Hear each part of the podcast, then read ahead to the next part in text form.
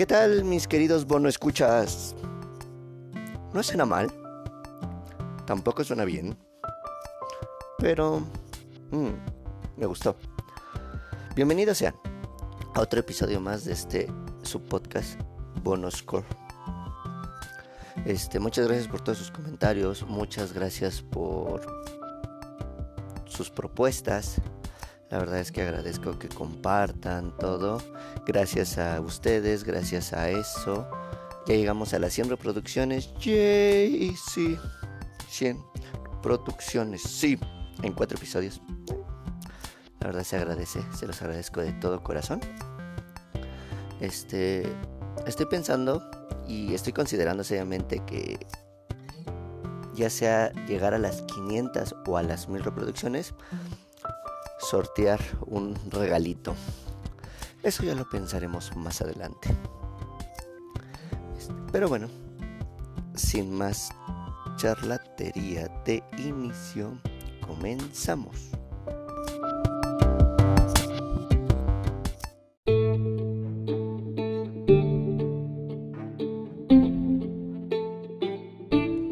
Muy bien, el tema que escogí de fútbol para ustedes en este episodio es el de el mercado de fichajes. Hace dos episodios les había comentado lo de que los jugadores son mercenarios o los tachábamos de mercenarios cuando realmente son trabajadores. Bueno, como trabajadores eh, hay una ventana de tiempo para el club que podríamos llamarlo la empresa para adquirir, vender o prestar jugadores o empleados, como lo quieran ver. Creo que ya teniendo una definición así, creo que se les va a hacer más fácil entender este mundo del fútbol, que no es tan complicado y es el deporte más hermoso que puede haber. A mi parecer, ya sé que cada uno tiene sus gustos y les pueden gustar otros deportes y se respeta. Aquí, en este podcast, su anfitrión le encanta, le apasiona el fútbol. Y para mí es el deporte más hermoso del mundo. Y para muchos más también. Entonces, en esta ventana de tiempo, eh, digamos que de un año, hay dos, dos oportunidades para adquirir, vender, prestar jugadores.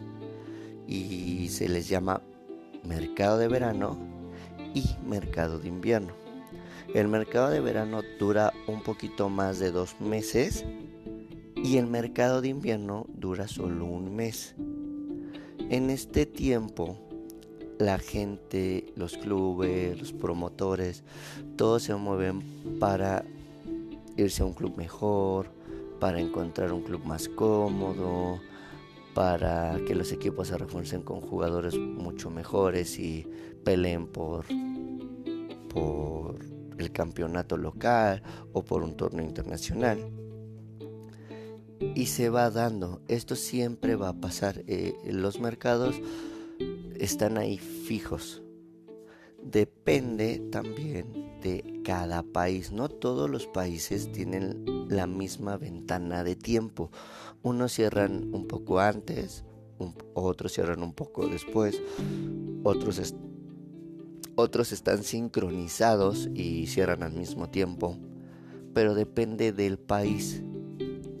Además, no es lo mismo el mercado de invierno y el de verano de Europa a las fechas del mercado de verano y de invierno de aquí de, de Sudamérica y Norteamérica. Cambia, cambian las fechas, pero es el mismo tiempo, por así decirlo. No me voy a meter más, no, no, no voy a enfocarme mucho en esto porque les repito, no son clases de historia, no son clases de economía, no los quiero aburrir. Simplemente les estoy explicando y les estoy contando para que ustedes se den una idea y entiendan un poco más lo que es este deporte. Entonces, para cerrar este tema que, que es muy sencillo, pero creí importante contárselo, el mercado de fichajes es un periodo que en un año tiene dos ventanas de tiempo. El mercado de invierno y el mercado de verano. Invierno y verano. Estas ventanas de tiempo eh, duran la de verano dos, un poquito más de dos meses, un poquito más, un poquito menos, dependiendo del país, y la de invierno que dura un mes, un poquito más, un poquito menos para cada país. En estas ventanas, los jugadores o trabajadores, como los quieran llamar, tienen la oportunidad de cambiar de club, irse a otro club a probar, irse de préstamo, eh, fichar para otro club.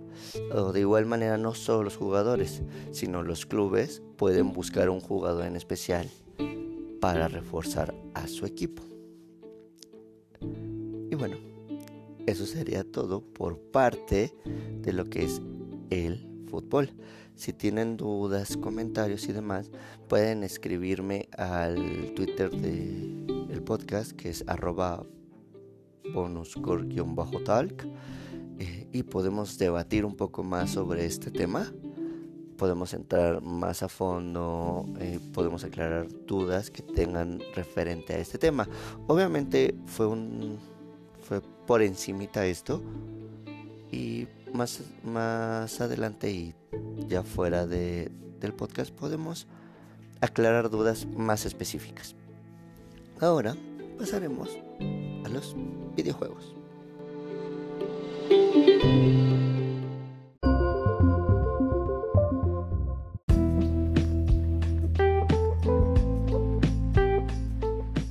Muy bien, llegamos a la parte de los videojuegos. Chon, El tema que escogí para los videojuegos en esta ocasión es que voy a hablar de los celulares, de los dispositivos móviles, el smartphone. Me van a decir, Leo, ¿celulares? ¿Videojuegos? O sea, ¿estás bien? ¿Te golpeaste la cabeza? Eso, va a haber gente que va a decir, ah, eso no se puede, eso no puede ser considerado eh, videojuegos. La gente que juega en celulares no puede ser considerada gamers y cosas así. Para mí sí, déjenles digo a todos. Para mí sí, y para mí es una consola, si lo quieren ver así. Es que no sé cómo llamarlo, consola, dispositivo móvil. Pero hoy en día, gracias a la tecnología, los celulares tienen la capacidad de correr juegos. Juegos que no encontramos en las consolas y juegos que son buenos. Como Candy Crush. Ah, no es cierto. bueno, aunque también hay que entender y respetar a las personas que van en el nivel 3500 y todos los niveles con tres estrellitas, ¿no? O sea, creo que es un logro y, e implica bastante tiempo, mucha dedicación y demás. Mis respetos. Pero justamente eso, o sea, hay personas que no les llama la atención una consola, pero sí tienen un buen celular y juegan sus videojuegos en el celular. Por ejemplo, está el Call of Duty Mobile, el Genshin Impact. Hay está el Mario Kart versión móvil para celular. O sea, a lo que voy es, si la gente que juega en el celular es considerada gamer, sí. ¿Por qué hacerlos a un lado? ¿Por qué quitarlos de, de, los debates de consola? Tienen buenos títulos. tienen, le, le invierten tiempo, le invierten dinero como nosotros lo hacemos con nuestras consolas o con nuestros videojuegos. Es enteramente lo mismo, solo que en chiquito, en un celular, que cabe en la palma de la mano. Es, incluso es más portátil que un 3DS, que un Game Boy, que un este, que un PSP, que un PSP Vita, o sea, incluso o sea, tienen mucho más funciones porque es un dispositivo móvil que te sirve para hacer llamadas, que te sirve para mandar mensajes, para estar conectado, para tener tus redes sociales y que además puedes bajar juegos y jugar. Ok, me van a decir que cuando van en el metro o en el transporte público o están en una reunión aburrida, familiar, no sacan el cel y tienen uno que otro jueguito. Porque esa es la finalidad de un juego, entretener. De un videojuego, entretener. Y, y creo que no estamos dándole el valor o la importancia a los que tienen y juegan en el celular. El celular es muy práctico, sí. Puedo, puedes ver tus series favoritas, puedes descargarlas, navegas en internet, muchas cosas y puedes jugar juegos ahí. Requieren una conexión a internet también. O sea, hay de todo. O sea, y así como como está esta parte del celular, también están los que juegan en PC, pero ese es otro tema. Y sí, también lo vamos a tocar más adelante. Pero ahorita es los smartphones, los dispositivos móviles. ¿Sí? ¿Sí son considerados gamers? Por mi parte, sí. Y si no los crees así, está bien, se vale y se respeta. Como se los he dicho aquí y se los voy a repetir siempre se vale que no te guste, pero se vale respetar. Y hay que respetar los gustos de los demás. Entonces, creo que hay que empezarles a dar importancia y respeto a las personas que, que usan su celular como consola. Tal vez no les gusta la consola, tal vez no tienen el dinero para comprar una consola, o tal vez no tienen el tiempo necesario para jugar en una consola, pero tienen su celular. Y su celular es una ventana de oportunidad para jugar videojuegos. Así sean Candy Crush y vayan en el nivel 1500 con tres estrellitas. Pero le invierten tiempo, esfuerzo, ganas, los entretienen. Espero amigos que la próxima vez que vean a alguien con un celular, jugando en un celular, digan, ay, eso no es jugar, lo consideren. Eso sí es jugar. Igual y, si le preguntan, les van a recomendar buenos juegos que son una excelente oportunidad para meterte al mundo de los videojuegos dentro de las plataformas móviles. En fin, eso fue todo amigos por este episodio. Muchas gracias por habernos escuchado. Bueno, por haberme escuchado. Todavía no tenemos más gente. No sé si la tengamos. No sé si alguien más adelante quiera unirse en una sección bonus de nuevo. No lo sabemos. Espero, por cierto, les haya gustado esa sección. Este. Que fue como que un extra.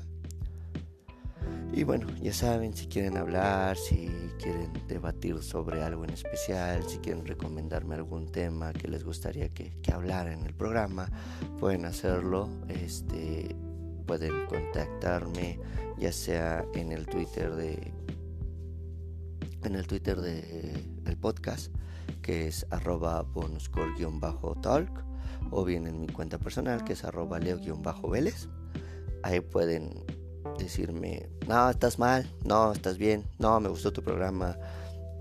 De verdad, este... sus opiniones son muy importantes, sus comentarios, sus, ideas son bien recibidas. Y es bonito, es bonito cuando me las hacen llegar y me comparten alguna anécdota o algo referente de algún tema de lo que hemos hablado. O sea, la verdad está muy padre. Este, eso fue todo por hoy amigos. Soy Leo Vélez. Esto fue Bonus Hasta la próxima.